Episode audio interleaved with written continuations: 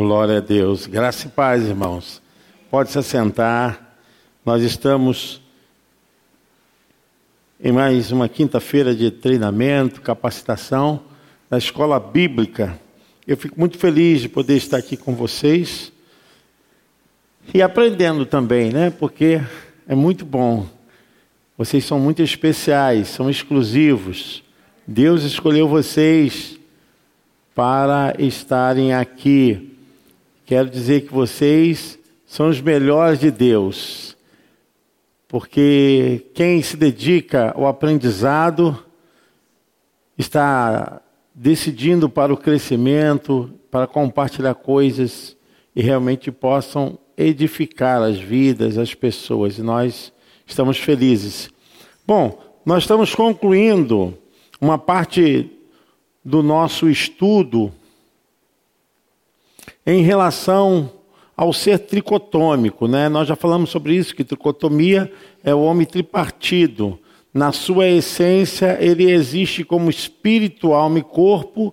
Trabalhamos a questão do espírito, o que é espírito, o que tange ao espírito. O espírito está relacionado a qual ato dentro da vida existencial, nós trabalhamos todo esse aspecto relacional ao espírito. Hoje nós vamos trabalhar a respeito da alma, né? Nós inclusive falamos um pouquinho, mas não fizemos o fechamento a alma. Então, existem três teorias a respeito da alma, porque a alma é que dá a capacidade do ser humano se conhecer internamente em um nível de consciência e externamente pela capacidade dele se comunicar, pela questão visual, auditiva, pela parte do olfato, por todas as sensibilidades externas que o ser humano desenvolveu. Essa parte desse desenvolvimento de se conhecer até um limite da sua capacidade é, de consciente, ela é parte da alma. Então nós trabalhamos toda essa parte quando fala a respeito é, de conhecimento, da parte intelectiva, da parte afetiva e das decisões. Mas eu quero voltar a esse aspecto, inclusive lá em Hebreus 4:12, o escritor fala a respeito dessa instância. Também Paulo vai falar depois, mas lá em Hebreus 4:12 diz o seguinte: porque a palavra de Deus é viva e eficaz, é mais cortante do que qualquer espada de dois gumes e apta para discernir aí os pensamentos, os propósitos do coração. Então nós temos aí dividir alma e espírito juntas e medulas e apta para discernir os pensamentos e propósitos do coração. Nós vemos aí o ser humano na sua existência completa. Porque o ser humano, ele não vive sem a alma, não vive sem o corpo, e essa separação se dará no momento mas quando isso acontecer, o seu espírito e a sua alma serão preservados, né? O corpo terá que ser realmente o novo. Terá que ser um corpo novo, porque esse corpo ele tem herança terrena, ele tem herança de deterioração química e bioquímica, ele está realmente condenado à destruição. Por isso que a Bíblia fala que se semeia corpo corruptível, então se colherá corpo incorruptível. Está falando justamente da nova imagem, agora apropriada naquele que veio do céu, Jesus Cristo. Porque o corpo de Adão, ele se adaptou ao mal, ele se inclinou para o mal. Então, ele está realmente debaixo de condenação. Mas o que eu quero falar aqui, que dentro dessa visão existem três correntes, né? A gente precisa entender isso que é muito importante quando você for ler a Bíblia. Três correntes que tratam de pensamentos. Quando se fala em teoria, está se falando em uma argumentação que ela pode ser aceita ou não. Então, ela pode ser debatida. Então, existem vários pensamentos que são correntes teóricas que não conseguem convalidar a argumentação. Fica no campo do debate.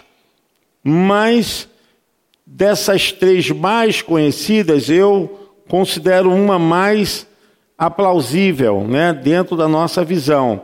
Uma é o pré-existencialismo, tá?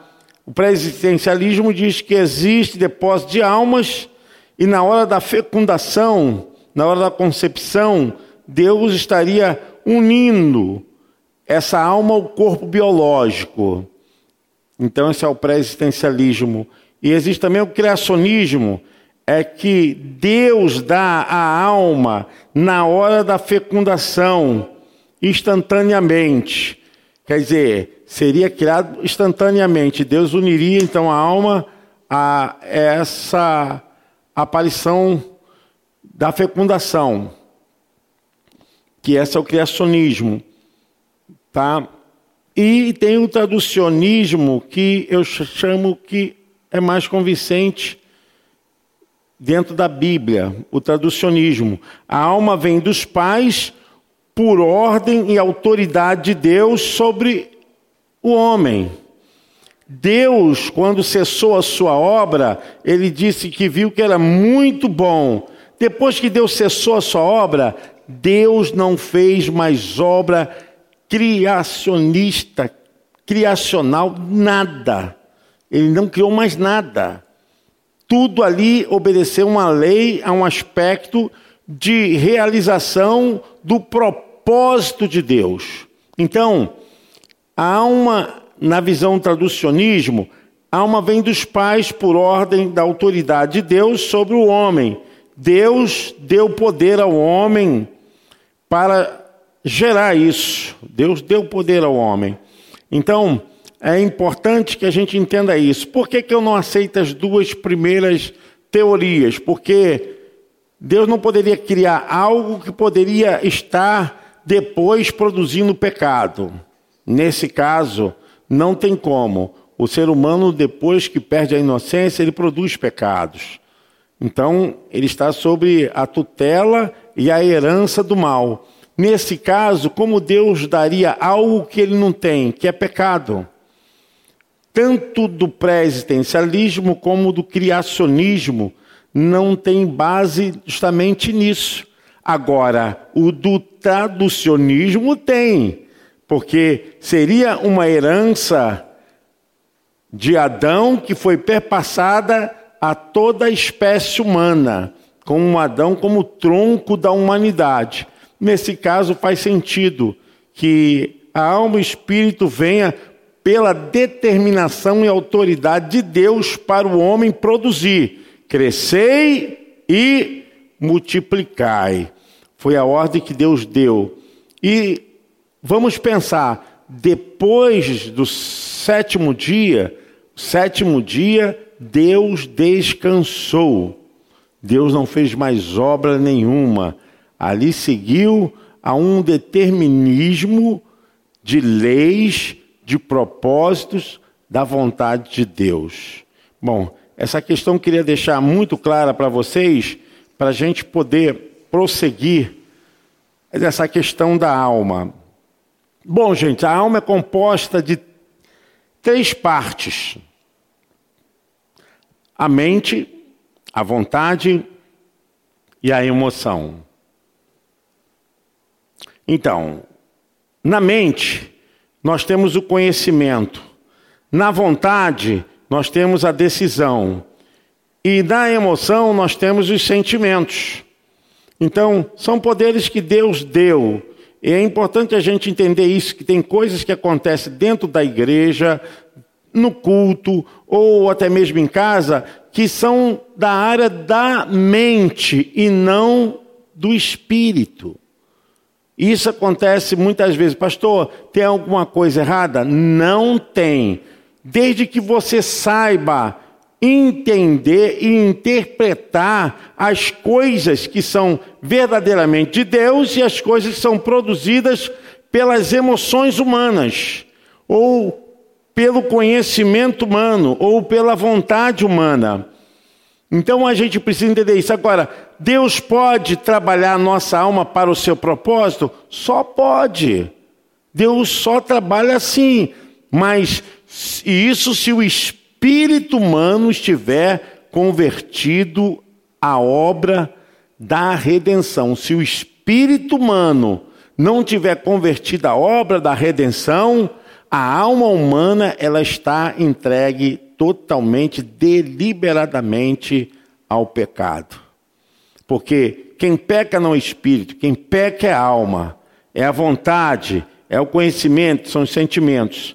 Então, vamos passar aí, Roberta, vamos entender um pouco mais dentro dessa visão. Os irmãos acompanhem aí. A palavra de Deus aponta-nos a alma como composta de três partes. São elas: a mente, a vontade e a emoção. Estas três faculdades constituem a personalidade humana. A alma é a sede da nossa personalidade, é o nosso eu. É por esse motivo que a Bíblia, em alguns textos, chama o homem de alma. A alma concentra as principais características do homem, tais como amor, ideias, pensamentos e etc. Aí vamos ver abaixo a função da vontade. Está aí. A função da vontade é uma das constituição da faculdade que o homem tem é a vontade. A vontade ela é uma das qualidades, dos atributos que Deus deu ao homem. Por isso que o homem é responsável por sua salvação e por sua condenação. Então não existe essa, porque eu não fui salvo por causa da minha irmã, do meu irmão, do pastor, da pastora, seja lá quem for. Então, isso são desculpas por falta de conhecimento. Porque todos quantos têm essa capacidade de exercer esse poder facultativo têm responsabilidade diante de Deus, responsabilidade civil, responsabilidade daquilo que possa acontecer com a pessoa mesma. Então não existe isso. Então a função da vontade é buscar, recusar, os textos bíblicos estão aí corroborando, gente. Escolher. Então, essa é a parte que compete essa capacidade da alma dentro dessa característica, vontade. Então, ela busca, ela recusa, ela escolhe.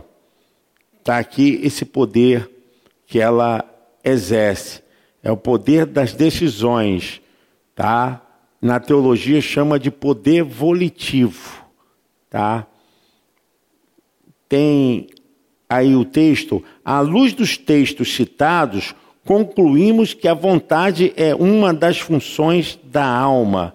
A vontade é o instrumento para as nossas decisões e indisposições. Sem a existência da vontade, seríamos semelhantes a um robô. O pecar ou não pecador estaria relacionado à vontade. O pecar ou não pecador está relacionado à vontade. Então, o que peca é a alma, o que tange a esse desejo desenfreado de pecar é a vontade, essa característica da alma. Bom, Dentro de, dessa vertente da alma, nós podemos ver uma característica também que é importante, a função da emoção. A função da emoção. A emoção é extremamente importante, ela traz cor à vida humana. No entanto, jamais podemos nos deixar guiar por ela. Isso estou falando para a alma que está sendo edificada pelo Espírito de Cristo, tá? A gente tem que ter o cuidado para que as nossas emoções não tomem o lugar de Deus, não tomem o lugar da vontade de Deus, porque aí estaríamos agindo pela nossa vontade dentro das emoções.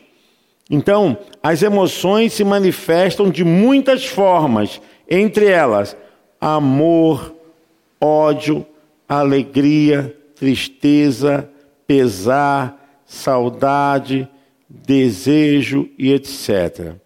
Alguns exemplos de emoções, como nós vimos aqui, têm uma corroboração bíblica, né? Que é 1 Samuel 18:1, é, 2 Samuel 5:8 e também Isaías 61:10. Então, todas essas bases bíblicas nos mostram como as emoções elas trabalham e de uma forma bem explícita demonstra as suas funções. É importante que a gente saiba. Precisamos das emoções? Precisamos. Jesus também se emocionou. Jesus também chorou. Jesus se alegrou. Jesus teve compaixão. Teve momentos que Jesus ficou chateado. Emoção. Quando ele botou para fora os cambistas, né, que estavam fazendo da casa de Deus casa de negócios, Jesus teve compaixão, amor, né? Ele se compadeceu. Diversas vezes nós vamos ver essa ilustração de emoção sendo trabalhada na estrutura humana de Jesus, porque as pessoas às vezes querem tirar essa humanização de Jesus. Não tem como. Ele não venceu como Deus, né? A gente precisa entender isso. Teve um momento que Jesus chorou, Jesus se irritou, Jesus se compadeceu de ver o sofrimento de pessoas que estavam debaixo do tacão de doenças. Ele foi lá tocar nas pessoas, tocou no esquife é, de uma mulher que sentiu a dor da perda é, de um filho. É, então, todas essas é, atividades humanas, ministerial de Jesus, não deixou de mostrar que ele era uma pessoa que tinha emoções manifestas, explícitas, mas ele não se deixava dominar ou ser dominado pelas emoções ao ponto que no campo da luta que ele teve lá no Getsemane, o diálogo que ele cria com o Todo-Poderoso, ele demonstra isso. Ali ele estava completamente revelando a sua natureza emocional, humana, humana. Quando ele chama João, ele chama Pedro, chama aqueles dois para ajudá-lo em oração. E a gente vê aqui o dia que Jesus tinha era um dia muito cheio de atividades. E os discípulos estavam cansados. E chegou um determinado horário que ele é, sentiu que os discípulos estavam dormindo. Mas aqui para nós, irmãos, aquilo ali não foi uma displicência, não foi porque eles queriam fazer aquilo, não, porque o cansaço chegou, dominou de uma forma tão tremenda. Então Jesus ali, ele passa por um momento que demonstra as suas emoções. Ele tem um diálogo com o Pai, que o diálogo é muito forte. Esse diálogo, ele até fala: Pai, se possível, passa de mim este cálice. Então, ele demonstrou as suas emoções. Ele estava sofrendo, estava num sofrimento antecipado. Era um sofrimento que ele estava vendo que iria acontecer. Ele demonstrou as suas emoções, mas ao mesmo tempo, ele não deu lugar às suas emoções. É interessante a gente falar disso porque a vida cristã, ela também tem esses momentos, né? É muito bom a gente ver só na alegria, só no tá tudo certo, tudo bem, mas de vez em quando acontece aqueles reveses, né? Aquelas coisas que a gente não quer, que derrama lágrima, que vem tristeza, vem decepção, vem desapontamento, vem situações é, que nos abate. Então, gente, nós estamos vivendo espiritualmente dentro dessa estrutura espiritual e também a alma. Não dá para soltar elas estão ligadas entre si. E nesse caso, essas emoções precisam estar subservientes à vontade do Espírito Santo. Então, o nosso espírito tem que estar aberto a se alimentar das coisas espirituais. Porque se o teu espírito humano não se alimenta das coisas espirituais, quem estará alimentando a sua essência? A sua alma. Vai ser dominado por todas as questões, né? filosófica, é, de justiça, de sentimento é, de questões próprias. A gente tem que ter muito cuidado sobre isso. Porque dizer assim, cristão não passa por sofrimento, cristão não passa por dor, não tem desapontamento. Gente, é mentira. Passa, tem. O que nós temos que entender que nossas emoções precisam estar completamente na direção da vontade de Deus. Porque a gente se refaz das cinzas, a gente se refaz dos momentos difíceis da vida.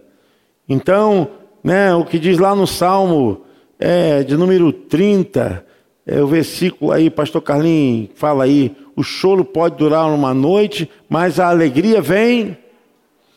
É 30, 5, né? Obrigado. Então, a gente vê que esse salmo revela uma clara evidência da nossa realidade existencial. Então, pastor tem sofrimento? Tem. Diácono tem sofrimento? Tem. Obreiros? Tem, tem. Líderes? Tem, tem. Às vezes, assim, uma coisa do nada, uma palavra que a gente escuta, nos fere a gente não estava preparado para ouvir daquela pessoa, e uma palavra vem como flecha, aí entra no nosso coração, aí o que, que a gente faz? Senhor, tira isso de mim, Senhor, me ajuda. Senhor, eu sei que não foi de propósito, mas você fica buscando o quê? Através do teu espírito para criar uma proteção para a tua alma. Porque se você deixar a tua alma decidir, você vai ficar raivoso, você vai ficar odiando, você vai começar a ficar amargo, amargo, né? Já viu pessoa amarga? Pessoa amarga, tudo é complicado para ela, tudo é difícil. A pessoa amarga, ela faz uma canja com pé de galinha. É complicado. Ela consegue transformar. Então, a amargura, Sabe o que é amargura? Amargura é tristeza sobre tristeza. Amargura, ela leva a pessoa ao quê? Ao ponto do luto. Jesus viveu isso. Ele falou o que para Deus? A minha alma, ela está agora amarga. Jesus estava sentindo amargura. Porque a tristeza que ele sentiu foi em saber o que ele iria passar por nós. Ele recebeu todo aquele sofrimento antecipadamente. Ele diz: A minha alma está amargurada, ele estava amargo por receber toda aquela atribuição, porque Jesus não só recebeu o pecado, da sociedade contemporânea. Não, Jesus, ele fez um sacrifício eterno. Ele recebeu todos os pecados, o que foi antes da lei, na lei, na ação que ele estava entregando e todas as almas que nasceriam e que viriam a pecar no futuro. Olha só o quanto Jesus sofreu. Por isso, que nessa hora Ele sente no Getsemane que a minha alma está em amargura. Então, é uma luta muito grande. Esse lado das emoções, nós temos que ter cuidado, porque já viu aquele crente que está tudo bem ali, uh, uh, ah, glória a Deus. Aí quando vem um problema, pastor, quero entregar meu cargo, não quero fazer mais isso não, não quero mais esse ministério. Ah, aí chega para a igreja fica com aquela cara que a gente sabe, cara de tamanduá bandeira, né? Ou cara de carranca, invocado. Sabe por quê? Porque começou a desenvolver o ódio, começou a desenvolver o pesar, o desamor. Então ele começa a transparecer, na verdade, os seus sentimentos começam a dominar e a direcionar toda a sua vida. Então, eu quero dizer que nem todos têm essa capacidade, porque nem todos espiritualmente estão preparados. Para você aguentar esse turbilhão de confusão das emoções, você precisa espiritualmente estar bem.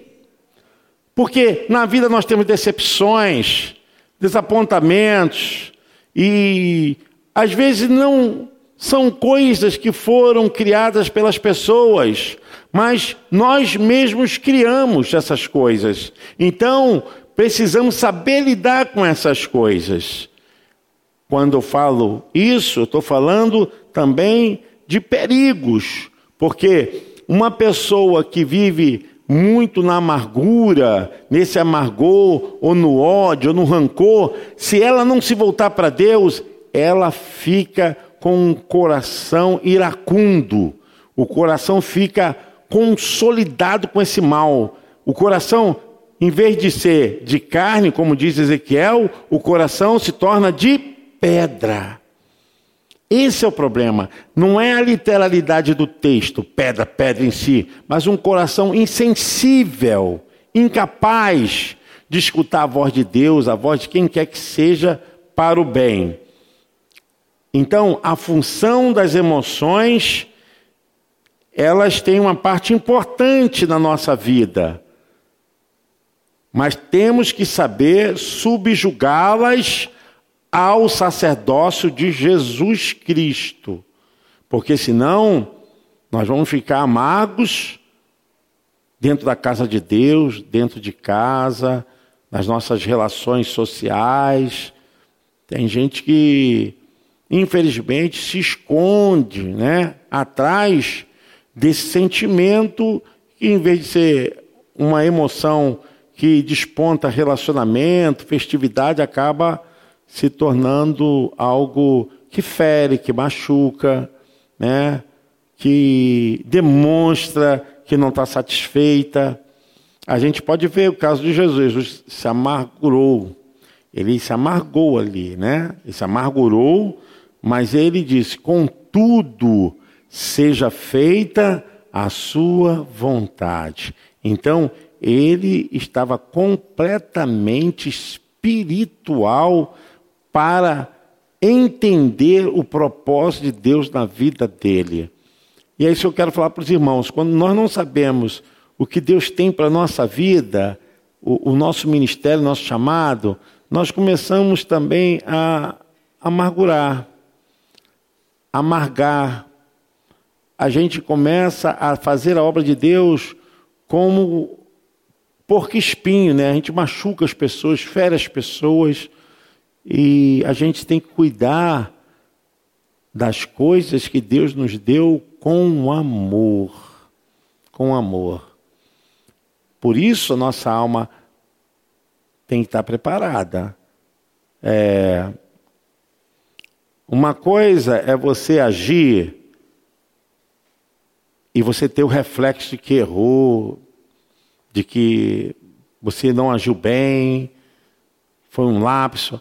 Outra coisa é você ser uma pessoa que constantemente consegue transferir essa amargura para as pessoas. Né? Bom, a função da mente também como conhecimento. Pode passar aí, Roberta. Isso. Aí tem um texto bíblico, né? Romanos e Provérbios sugerem que a alma necessita de conhecimento. Então, é, eu entendo que essa parte do conhecimento é a parte intelectiva. Também é uma faculdade pela qual o Criador nos deu para não sermos robôs e também nem culparmos ninguém e nem tampouco usar isso como argumentação para demonstrar que nós não somos capazes. Então, o apóstolo Paulo fala aí, Romanos 12, 1 e 2: Rogo-vos, pois, irmãos, pela misericórdia de Deus, que apresenteis o vosso corpo por sacrifício vivo, santo e agradável a Deus, que é o vosso culto racional. Olha aí. E não vos conformeis com este século, mas transformai-vos pela renovação da vossa mente, para que experimenteis qual seja a boa, agradável, perfeita vontade de Deus. Provérbios 2:10 Porquanto a sabedoria entrará no teu coração e o conhecimento será agradável à tua alma, conforme os textos, conhecimento é uma função da mente, logo a mente é uma função da alma. Entenderam? Conforme os textos, conhecimento é uma função da mente, é uma característica da mente. Logo, a mente é uma função da alma. Então a gente pode ver que aquilo que nós aprendemos, aquilo que nós temos por conhecimento e atribuímos ao crescimento da nossa capacidade intelectual, isso está relacionado à função da mente. Que a mente, ela é uma característica da alma. Então, nós podemos ver claramente aí a mente tripartida. A mente está tripartida dentro dessa visão. A gente percebe que a mente está partida com conhecimento, com a vontade, decisão, com a emoção, que são os sentimentos. Isso são atributos, são qualidades da nossa alma. É, uma das características relacionadas à nossa mente é o saber. Salmo 39, 14. Está aí. A lembrança, fazer lembrar. Lamentações 3:20, minha alma continuamente os recorda e se abate dentro de mim. Então o texto de Lamentações afirma claramente que a alma pode se lembrar. A lembrança é uma das funções da mente. Podemos afirmar que a mente é uma função da alma. Que bonito, né, gente?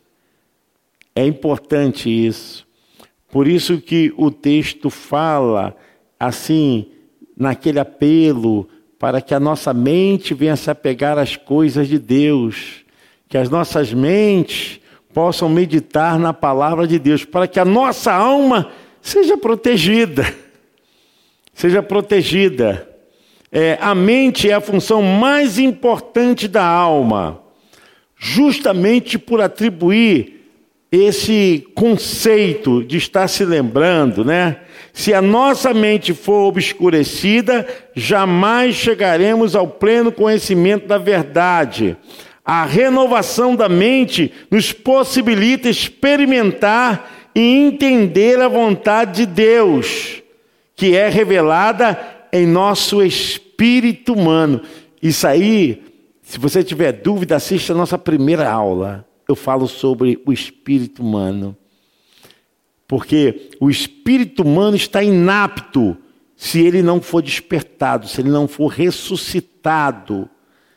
E se ele não for ressuscitado, despertado, a alma, ela está justamente revestida de prazeres carnais. De prazeres carnais. Por isso que Paulo sempre usa, porque vocês são tão carnais, é usada essa expressão, né? É, rebeldia também é o poder da carne. Quando fala a respeito é, do pecado sempre constante, é o poder também da carne. Olha aí, gente, vamos é, ler esse parágrafo aí para despertar alguns aí, tá? Quer tomar um cafezinho, gente? É, eu sei porque quando começa a falar, todo mundo começa a cair de sono.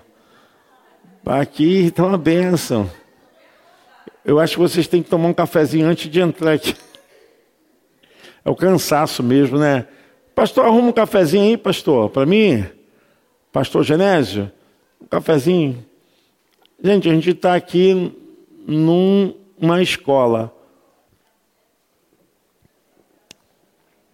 Olha, a Beta, pode colocar aí, Beta, o parágrafo, os tópicos apresentados? Em diante. Aí depois disso aí, Beta. Os tópicos apresentados, depois de lembrar,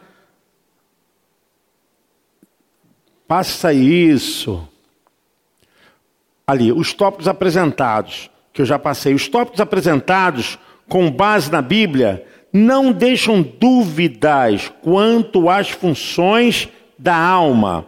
São elas mente, vontade e emoção. Então, nós temos na mente a capacidade intelectiva, dentro da vontade nós temos o quê?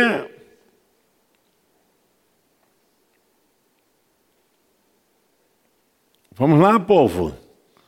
Vocês esqueceram? Dentro da mente a parte seletiva, da vontade a parte da decisão. E também a emoção é a área de quê? Dos sentimentos. Parabéns, pastor. Aí. Gente, depois que vocês conseguirem estruturar essas ações na constituição do ser humano, vocês vão entender a Bíblia. Porque a gente vai entender quando Deus está falando com um profeta, com um apóstolo, na questão espiritual ou na questão emocional. Porque em muitos casos nós vamos ver está relacionado para levantar, para estimular, para poder fazer com que a pessoa possa se acender no campo das decisões, da parte intelectiva. Não necessariamente o caso de Elias, vamos estudar. Eu defendi a tese sobre Elias. Elias entrou numa depressão crônica. Por quê? A alma dele se fechou, porque o campo que trabalhava a mente, a vontade e as emoções foram completamente dominados. E a gente vai ver. Obrigado, pastor. É para te motivar, você que está com soninho aí. Então a gente vai ver, ah, pastor, isso aí não está tirando o foco da espiritualização de maneira nenhuma. A primeira aula eu falei, não tem como o homem ser espiritual se ele também não for alma e corpo. Então, essa ação tripartida, ela é uma unidade individual. Tá? Indivíduo vem justamente da condição que não pode se dividir. Não pode se desmembrar um indivíduo, né? E a gente percebe como é importante hoje em dia, até pegando esse gancho, a medicina oriental, por que está invadindo é, América do Norte, América Latina? Sabe por quê, irmãos? Porque eles sempre trabalhavam a doença como uma causa que pegava o indivíduo, não o corpo. Então, a medicina tradicional, ela trabalha isso, ela cuida da, da doença, ela não cuida da pessoa. Mas é outra coisa, é outro assunto. Mas eu quero dizer para vocês que a Bíblia nos revela dessa forma. Então segue o parágrafo abaixo, gente, pode acompanhar aí. A palavra de Deus nos mostra que aqueles que andam segundo os padrões da alma, da vontade, da mente e emoções, são chamados de carnais. Carnal não é exatamente aquele que anda na prática do pecado, pois os que andam no pecado possivelmente ainda não nasceram. Quer dizer, pelo Espírito de Deus, todo aquele que é nascido de Deus não vive na prática do pecado, pois os que permanecem nele é a divina semente. Ora, ora, esse não pode viver pecando porque é nascido de Deus. Os cristãos que vivem segundo os padrões da alma tendem a seguir a função da alma que lhes é mais peculiar. Né? A gente tem aqui, por exemplo, vamos dar razão à alma, os emotivos. Usam as emoções como critério da vida espiritual. Se forem tomados por calafrios e fortes emoções, consegue fazer a obra de Deus. Mas se as emoções acabam, também o ânimo se esvai. Olha só. Padrões da mente. Estes recusam as emoções. Também é um perigo. Por isso que eu falei, tem que estar sempre equilibrado pelo Espírito de Deus, porque a gente não pode tirar essas características da alma porque elas vão servir para a obra de Deus, claro, controlada pelo Espírito Santo na vida do crente. Então vamos ver, os padrões da mente. Como a mente ela é muito intelectiva, racional, dentro da característica da mente, gente. Eu posso me tornar um crente inacessível às emoções que Deus está trazendo para a igreja, que Deus está trazendo para a minha vida. Isso não é bom. Ó, estes recusam as emoções, até criticam os emotivos como sendo carnais. Os que não percebem é que andar segundo a mente também é da alma. Os que andam segundo o padrão da mente tendem a ser extremamente críticos. A gente vê isso, né? Recusam tudo. Irmãos, estão entendendo isso? Agora a gente está começando a fechar como é importante o equilíbrio. Porque se a pessoa ela for muito intelectiva, ela vai ignorar também aquilo que Deus está trazendo para trabalhar suas emoções. Os que andam segundo o padrão da mente tendem a ser extremamente críticos e naturais na obra. Geralmente não aceitam o sobrenatural e querem colocar o Espírito Santo nos seus padrões de mente. Então, ignoram muitas vezes a espiritualidade e o sobrenatural. Então, a gente tem que ter cuidado com isso, porque a gente tem que aprovar. A gente tem que saber se é de Deus, se não é de Deus, mas também nós não podemos chegar e fechar essa porta e achar que tem que ser conforme um padrão humano. Então, aqui vem a parte C, que são os empolgados pela vontade. E esses são do oba-oba. É a característica de alguns crentes, sempre dispostos a iniciar alguma atividade, porém em pouco tempo o fogo se apaga. Não são dotados de perseverança. Isso a gente pode ver demais dentro das igrejas, demais dentro dos ministérios, demais dentro das lideranças. Então o camarada vai com fogo total, vai com aquilo. Aí, quando não tem uma persistência, ele se apaga. E até afirmam: se não tenho vontade, não preciso orar, ler a Bíblia, jejuar, afinal Deus não quer sacrifício. Né? Tem aparência de piedoso, mas se trata apenas de desculpas da carne para não servir a Deus. Volto a dizer que a questão carnal aqui não está falando de pecados sexuais, está falando de uma característica da mente que não tem esse domínio e o controle do Espírito Santo. Bom, se o nosso andar é segundo a alma, invariavelmente cairemos em algum dos três pontos expostos acima, ou em todos eles. Lembre-se, os que estão na carne não podem agradar a Deus. Romanos 8, 8. Gente, eu gostaria de chegar assim e dar desculpas. Eu gostaria, quantas vezes assim vocês já tiveram isso? E às vezes pessoas falam assim: "Poxa, mas você vai fazer a si mesmo?" Porque nós ignoramos muitas vezes o poder da carne sobre a essência da nossa existência. Porque no poder da carne você vai dar desculpa e você vai ter até motivos para dar essas desculpas. Então, nós estamos tratando de algo que nós sentimos, nós passamos, nós sofremos, mas nós sabemos dirigir essas ações que as características da nossa alma têm, que é da mente, da vontade e das emoções. Isso é muito importante.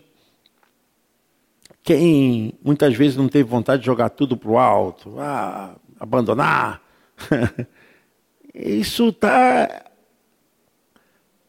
ligado às características da alma, da mente, da vontade, das emoções. Devemos transformá-la. Vamos voltar aqui outro parágrafo. Concluímos que a nossa alma é ruim, não é correto. O erro é andarmos confiados em sua capacidade de pensar, entender e sentir. Os que andam segundo a alma não andam por fé. Eu achei fantástico essa descrição. Então a gente tem que ter cuidado.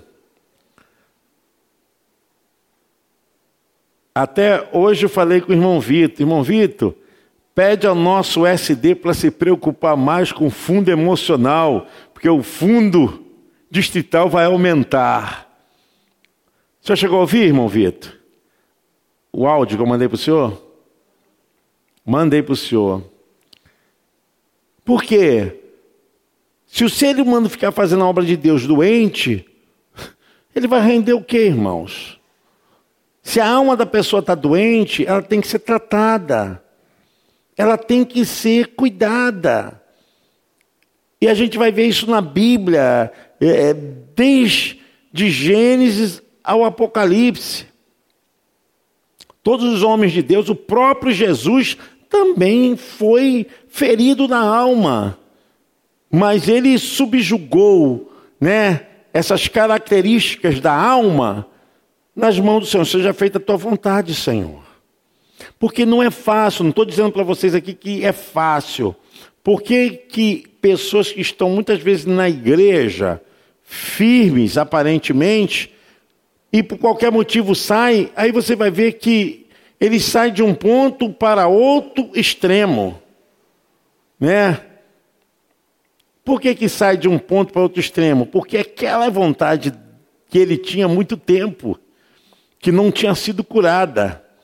Então, muitas vezes, vai se afogar em alguma coisa para poder dar desculpas, né? para poder é, até se justificar. Tem gente que se sente melhor é, fazendo isso, pelo menos é, agora eu estou me afundando mesmo. Do tipo seguinte, estou fazendo a minha vontade, olha a vontade aí.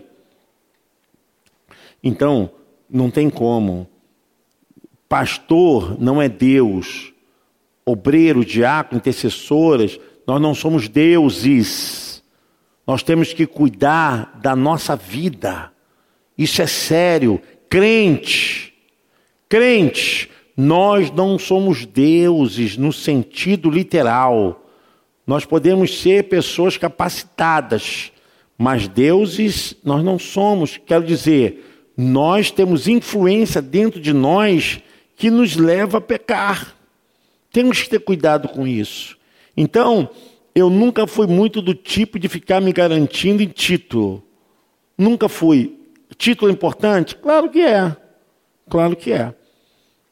Mas cuidado com a tua alma. O mais importante é você cuidar da tua alma. Porque eu já vi muitos figurões que estavam lá em cima, eram bons, eram tremendos, eram feras, eram pessoas maravilhosas usadas por Deus, que quando vacilaram, a alma levou eles para a lama.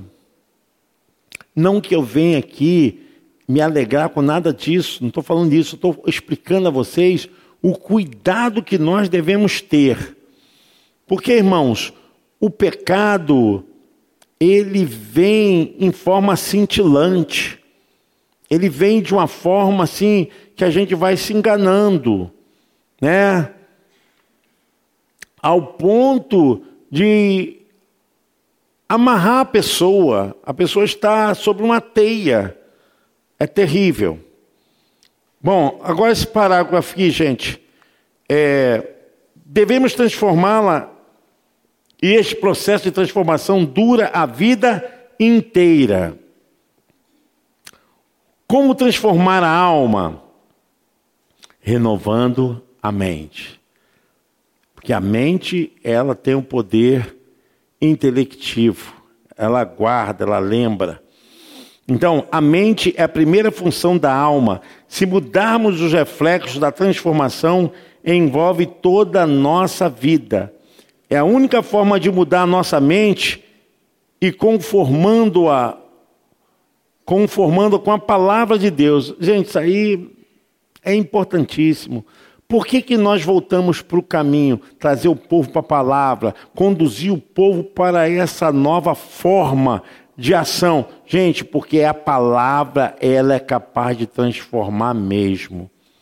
E não vos conformeis com este século, mas transformai-vos pela renovação da vossa mente, para que experimenteis qual seja boa, agradável e perfeita vontade de Deus. Sou eu mesmo quem me transformo na medida que me encho com a palavra de Deus. Gente, o corpo já é uma síntese muito prática para a gente alcançar. Falar do corpo. O corpo na Bíblia é apenas a nossa casa terrestre. Né?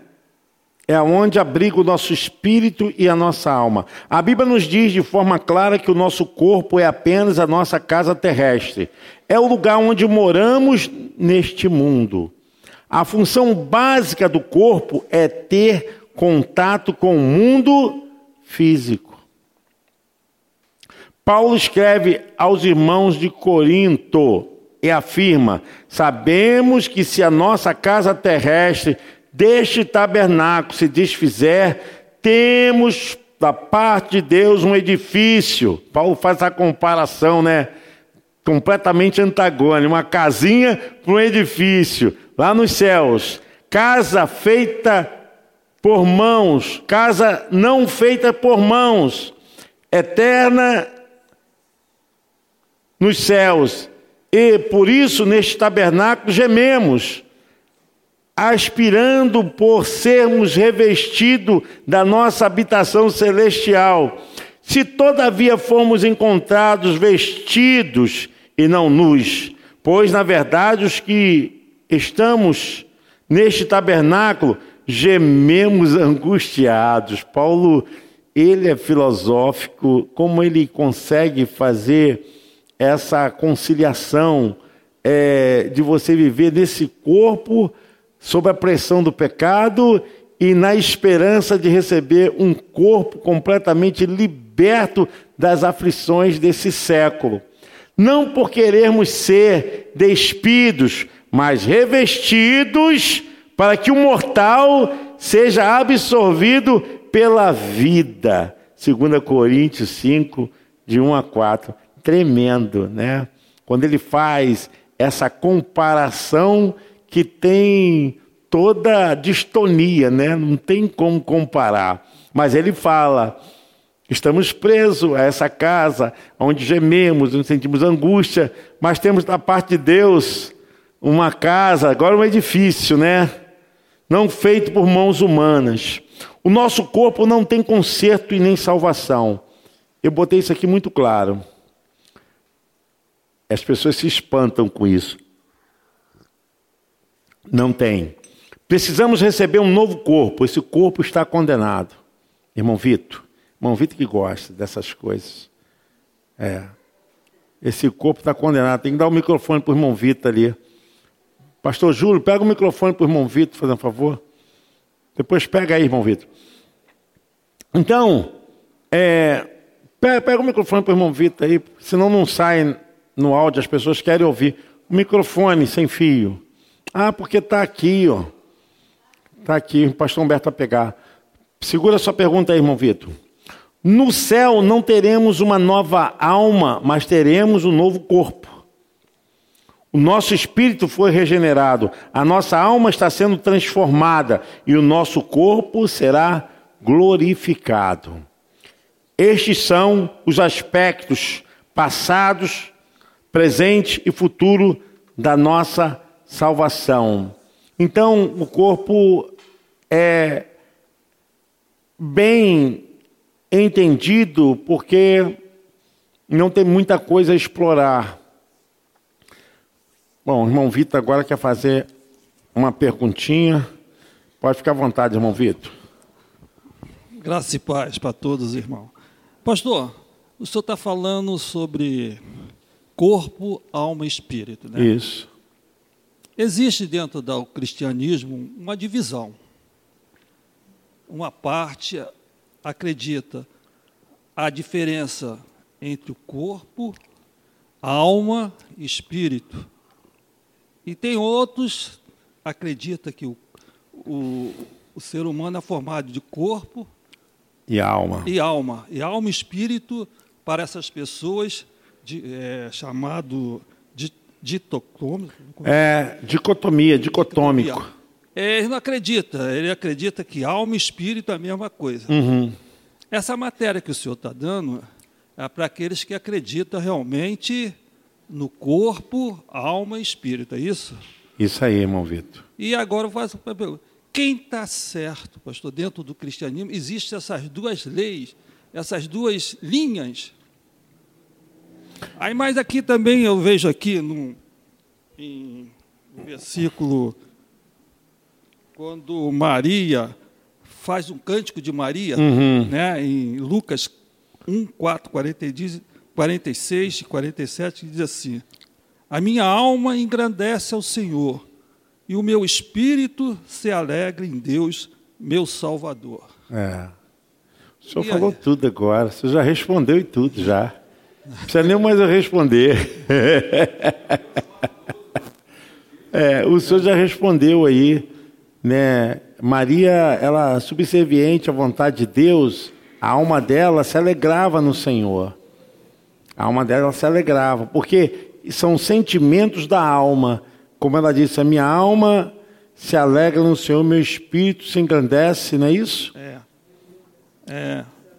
A minha alma engrandece ao, ao Senhor. Senhor. e o meu espírito se alegra em Deus, em Deus meu, meu Salvador. Salvador. Então, Maria nesse ponto, assim, irmão Vitor, Maria foi muito especial, né? Maria foi uma mulher, assim, encontrada é, no meio de tantas outras, uma mulher realmente é, consagrada e separada para ser a mãe do Messias Sim. nessa experiência humana, né? E ela reconhece, né, a grandeza de Deus, ela reconhece a grandeza. Quando reconhece, tá vendo? Esse reconhecer Sim. tem a parte a intelectiva. é, quando ela fala a respeito dessa alegria, é a alegria da salvação, porque o espírito dela já estava preparado, porque Maria também estava esperando o Messias. Maria estava esperando o Messias. Irmão Vitor trouxe até um texto que eu não coloquei aqui, mas contribuiu, irmão Vitor. Contribuiu. Essa parte da dicotomia, vou falar assim para vocês. É, está muito relacionado aos calvinistas. Os calvinistas, tá? Então existe uma linha, mas quando você vai ver a Bíblia no Novo Testamento, mais que o Novo Testamento foi escrito no grego, você vê essa divisão muito clara, como o senhor até leu aí. É, você vê que a tricotomia ela está mais presente, a dicotomia, desculpa, ela se diz lá no hebraico, ela está mais no Velho Testamento, por quê? Porque o recurso é pouco. Porque a língua hebraica, ela tem pouco recurso dentro dessa visão. Por isso é que a gente vai ver que Alexandre, o Grande, ele queria dominar os povos através da língua, do grego.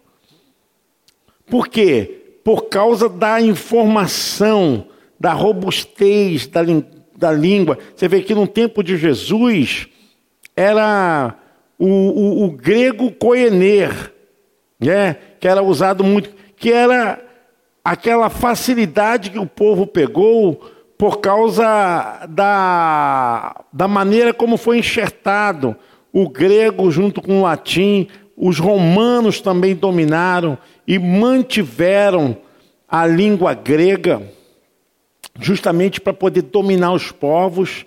Uma da visão de Alexandre o Grande era não tirar as culturas e nem a língua dos povos que ele dominava, mas ele colocava a vertente da língua grega para fazer parte de toda a cultura dos povos que eram dominados. Né? E isso foi Alexandre o Grande, quem foi estudar Alexandre o Grande, ele conquistou o mundo praticamente. Ele conquistou o mundo. Morreu novo, isso por causa do orgulho e da dificuldade da liderança que ele tinha lá. Mas ele dominou o mundo. Mas morreu muito novo por causa disso, porque houve. Você vê que Alexandre ele casa até com mulheres estrangeiras para poder ter mais força e domínio em cima dos povos. Fazia isso não por questão que amava, não, fazia isso por causa é, alargar a estrutura do seu domínio. Poder. Mas é isso aí, irmão Vitor, o senhor falou certo. Gente, olha, não tem como negar. O irmão Vitor está falando uma coisa que está bem dentro do que nós tratamos aqui, irmão Vitor. A língua grega, ela trouxe um benefício muito grande para o trabalho da evangelização dos povos. Porque se não fosse a língua grega, Paulo ia ficar ali. Fica ali na Judéia, fica ali em Jerusalém, fica ali em Samaria. Mas foi por causa da língua grega que o povo, porque o domínio já estava todo, em quase todos os continentes. E com essa facilitação, Paulo levou a palavra para a Europa. A, palavra de Deus foi chegando porque justamente a facilitação da língua que ajudou, né? Gente, nós estamos terminando essa parte. Quinta-feira que vem nós vamos voltar com um novo assunto, né? Nós trabalhamos bem devagar. Se você quiser é, entender melhor, pega todos os áudios, os vídeos e também todo esse material que nós colocamos aqui já está dentro do grupo que nós estamos trabalhando. Então, os conteúdos já estão todos lá, só esse aqui que vão entrar, né? Eu digo esses que vão entrar porque é alguns vídeos e áudios, né, que é compartilhado às vezes são divididos, mas serão entregues no máximo até no domingo, tá? Vai ser colocado lá no grupo. A nossa ideia é formar um grupo de debate, de crescimento, de tirar dúvidas. A gente vai fazer semana que vem a, o assunto nós vamos tratar, vamos distribuir para que vocês possam distribuir papéis, para que vocês possam fazer perguntas dentro do contexto do assunto, tá bom? Não sei se vocês têm algum assunto, mas se vocês tiverem algum assunto para tratar, pode colocar lá no grupo que eu vou responder. Pastor, eu gostaria que falasse sobre isso. Eu não quero trabalhar aqui, irmãos, dentro de uma visão só é, muito teológica, porque poucas pessoas vão ter acesso. Então a gente precisa ter um nível que venha mesclar, né? Para que todos possam entender.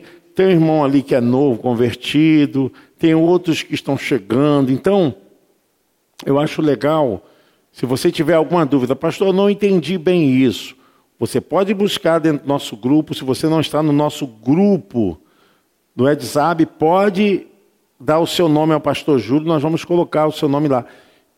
E você pode interagir. O grupo lá para interagir. Heavy, estou com dúvida disso. Não entendi bem isso. Como é que funciona isso? Nós vamos estar, na medida, né, respondendo. Porque a nossa ideia, irmãos, é treinar e capacitar pessoas na Bíblia. Por isso que é uma escola bíblica. A escola bíblica para crescimento. Fico feliz hoje aqui que está o mestre, professor Carlinhos. Seja bem-vindo. A gente sente muito a sua falta, tá? Seja bem-vindo, tá? Feliz aqui também tá o pastor Almir, pastora Tânia, pastor Humberto, pastora Regina já é freguesa, né? Pastora Regina, fico feliz, tá, gente? É muito bom porque nós estamos nesse novo formato e a nossa ideia é realmente criar uma escola. Quando você vai numa faculdade, quando você vai é, numa instituição de ensino técnico, quando se vai falar de alguma coisa, as pessoas elas realmente se aglomeram porque o conhecimento é algo maravilhoso. E a nossa ideia é justamente exaltar a Bíblia, é trazer verdade da palavra de Deus para as nossas vidas. Então, nós temos aqui um grupo muito bom, graças a Deus, mas podemos multiplicar esse grupo e fazer uma coisa diferenciada. Nós temos o culto de terça-feira, que é o único culto da semana da igreja à noite. Precisamos apoiar esse culto. Quinta-feira é a nossa escola de ensino bíblico, sabedoria bíblica. Então, aqui você pode fazer uma coisa que você não pode fazer no grupo ou no culto. Então a ideia é essa, você ficar à vontade para você perguntar, se levantar, como o irmão Vitor fez. Gente, a ideia é essa, a gente fazer aqui uma escola, realmente para tirar dúvida, para crescimento. Tá bom? Nós vamos, irmãos, nesse momento, fazer o nosso ofertório, agradecer a Deus, porque até aqui nos ajudou o Senhor. Tem sido muito bom nós servirmos a Deus, mas nós precisamos é, continuar na nossa fidelidade. Vou deixar aqui, irmão Vitor. O envelope amarelinho que o irmão Vitor tem é para você. Dá o branquinho também, irmão Vitor. Para ser um fiel dizimista. É isso aqui, né? Aqui dentro tem a cartelinha. Então, se você não pegou, eu te desafio a ser um dizimista a partir de janeiro, pegando esse envelope, colocando o seu nome e aqui dentro você vai controlando e todas as vezes que você dizimar, o nosso tesoureiro vai assinar falando que já está registrado. Esse aqui é de oferta normal, tá? você ser grato a Deus. Eu quero que você seja um dizimista, seja um ofertante, mantenha essa obra. Peço aos irmãos que orem por esse novo formato. A minha visão é que nós voltemos para a Bíblia, para o conhecimento da verdade. Nós vamos estudar aqui muitas coisas. Eu tenho temas aqui que eu acho que nem 10 anos daria para a gente falar de todos os temas tem muitos temas, mas nós vamos crescendo devagarzinho. Então, próxima quinta nós estaremos aqui, se Deus permitir, com um novo assunto, trazendo uma nova jornada de conhecimento.